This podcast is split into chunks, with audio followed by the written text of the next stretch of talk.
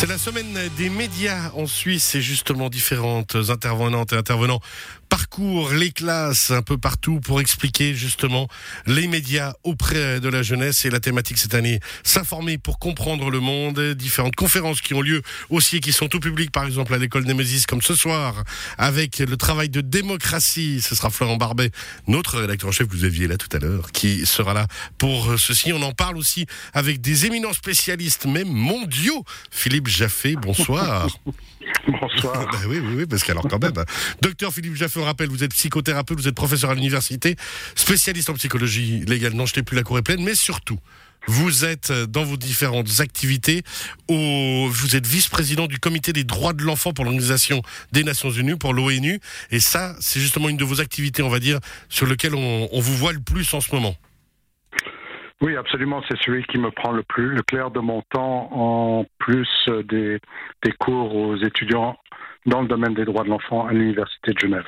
Alors justement, les droits de l'enfant, dans les droits de l'enfant, on imagine, je les ai pas lus hein, récemment, je me souviens quand ils sont sortis en 89, mais dans les droits de l'enfant, il y a le droit, je pense, de s'informer, d'avoir une information de qualité, ça c'est essentiel pour la jeunesse.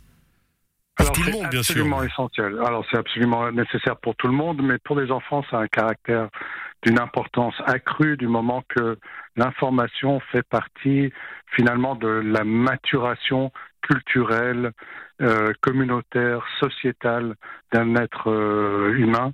Et s'informer, c'est alimenter son esprit, même sur le plan neurocérébral, mais euh, évidemment sur le plan culturel et sur le plan des apprentissages cognitifs. Donc vraiment, vraiment essentiel.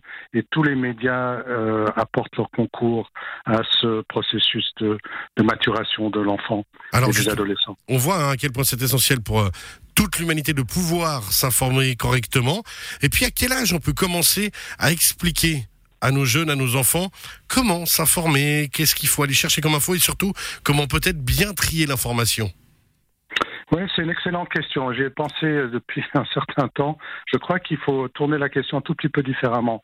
Ce n'est pas tellement un processus qu'on enseigne aux enfants. Je pense que le départ, c'est de servir de modèle aux enfants. Et les parents qui euh, lisent, qui montrent qu'ils sont intéressés par euh, des, émissions à la télévision, qui euh, discutent entre eux de choses avec un journal à la main, tous ces, tous ces, comportements éveillent l'intérêt et un peu par mimétisme, par euh, euh, en copiant finalement le comportement des parents, on met déjà en place des chaînes pour que les enfants suivent dans leurs traces. Et puis quand ils acquièrent euh, des capacités d'attention et de concentration un peu plus élevées, puis bien sûr euh, le, le, le, le langage plus précis et puis la capacité de lire, on passe à un autre stade. Alors justement, sans vouloir mettre la pression hein, justement à nos enfants ni aux parents, euh, c'est quand même un point de vue essentiel de développement quand on rentre le soir euh, du travail, quand on se retrouve en famille, on est fatigué, on a peut-être envie juste de ne pas réfléchir, ce qui est normal. Et pourtant, et pourtant, si on veut faire évoluer nos enfants, faire fonctionner le système cognitif, échanger, ne serait-ce qu'échanger avec les enfants, qu'est-ce que tu as appris, qu'est-ce que tu as lu aujourd'hui, de quoi ça parle, comment tu l'as compris, ça permet des échanges aussi au sein de la famille. Oui, qu'est-ce que tu, quelles étaient tes activités aujourd'hui? Qu'est-ce que tu as appris? Et puis de surfer sur ce que l'enfant euh, fournit comme euh, matériel, comme euh, comme témoignage de ce qu'il a vécu, pour élargir, si vous voulez, le, ouvrir son esprit sur d'autres choses que l'adulte peut apporter. Tu as appris un peu de la géographie des fleuves du Valais aujourd'hui, mais tu sais, il y a des fleuves, des très grands, grands fleuves dans le monde. Est-ce que tu, tu voudrais savoir plus là-dessus? J'ai fait un voyage là-bas, etc., etc. Donc, élargir l'esprit de l'enfant, lui le confronter finalement au fait qu'on vit dans un tout petit coin du monde, mais que le monde est vaste et très complexe et que ça mérite d'être mieux compris. Alors maintenant, on va parler euh, quand on grandit au fur et à mesure, on doit apprendre à analyser l'information. C'est un travail aussi à faire peut-être des fois en famille. On, on est submergé d'informations partout maintenant à une vitesse folle. Trier euh, le grain de livret, trier la bonne information, ça aussi on peut l'apprendre à nos enfants. Oui, et là, je pense que c'est vraiment crucial que l'adulte, le parent, euh, accompagne l'enfant, même côte à côte, euh, à table. Euh, Je pense évidemment, comme je pense beaucoup de vos auditrices et auditeurs au monde numérique, à Internet, ça ne s'apprend pas tout seul, ou ça ne s'apprend pas dans sa meilleure utilisation tout seul. Et c'est là que les parents ont vraiment un devoir, j'ai envie de dire, d'éducation, d'accompagner, de, de séparer un peu le, le les, les, les de, montrer comment on, accède, mais aussi comment on trie, qu'est-ce qui pourrait être problématique, et puis surtout établissent un lien de confiance avec l'enfant, si je pense déjà 8 ans, un peu plus âgé, autour de, de, de, de contenus qui sont problématiques, sur lesquels il devrait euh, peut-être en parler euh, aux parents. Enfin bref, toute un, une série de de compétences que, que l'enfant doit acquérir, mais où le, le, le, le, parent est crucial, sans oublier évidemment le rôle de l'école qui est aussi euh, extrêmement important de nos jours. Bah, justement, faire aussi confiance à l'école, échanger avec l'école et, euh, et, prendre en compte l'importance du milieu scolaire dans ces échanges.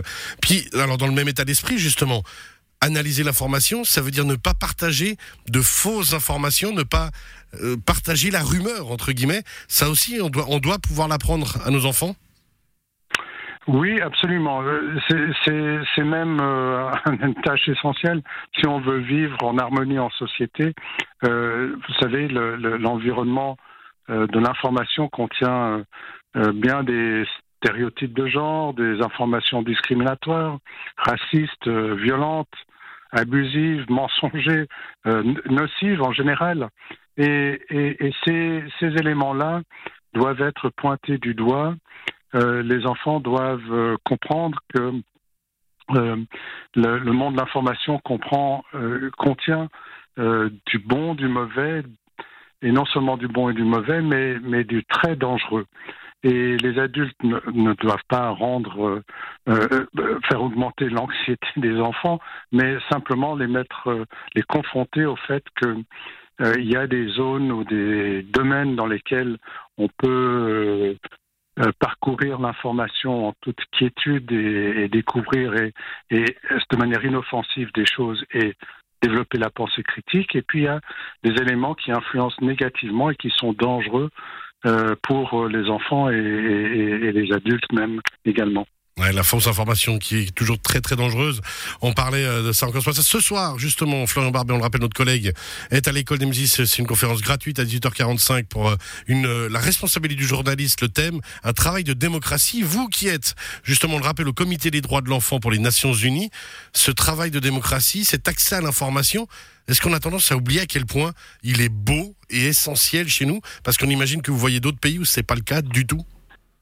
Euh, je vois beaucoup de pays où l'information d'abord n'est pas fournie, ou si elle est fournie, elle est propagandiste. Et euh, nous, euh, au Comité des droits de l'enfant, mais au, à tous les comités des droits humains, il y en a huit ou neuf selon comment on compte, euh, eh bien le rôle que nous avons, c'est de rappeler aux États que c'est leur responsabilité de faire en sorte que euh, l'information soit diffusée la bonne information soit diffusée de manière large et accessible et de manière adaptée aux enfants euh, pour qu'ils puissent découvrir ce, ce puits euh, sans fin finalement de, de, de, de, choses positives sur, euh, sur le monde et sur euh, la société, mais aussi en donnant des en créant des garde-fous et des directives et des manières de contrôler et de, d'évacuer les aspects négatifs. C'est vraiment une responsabilité des États. Et puis, comme votre question le, le, le, soulevait, il y a des États qui sont plus responsables que d'autres. Heureusement, en Suisse, on vit dans un État euh, démocratique déjà euh, à l'extrême, hein, comparé à la plupart des pays. Mais il y en a vraiment où la dictature fait qu'il n'y a qu'une information unique et une pensée unique. Et ça, c'est au détriment des enfants et de la société entière. Toujours l'information, l'accès à l'information, la démocratie. On a tendance à oublier hein, cette importance que ça représente de pouvoir avoir une presse libre et indépendante et de pouvoir s'informer correctement. Euh, Est-ce que les enfants dans les autres pays, quand c'est pas vraiment le cas, justement ceci, ils s'en rendent compte? Il y a un esprit d'analyse déjà critique qui se fait à un certain âge? Vous savez, c'est une excellente question et, je pense que dans tous les pays, quel que soit le régime, vous allez avoir beaucoup de moutons. Alors je pense dans des régimes qui essayent de contrôler, mais vous allez toujours avoir un, une un segment des enfants et des adultes, mais aussi des enfants qui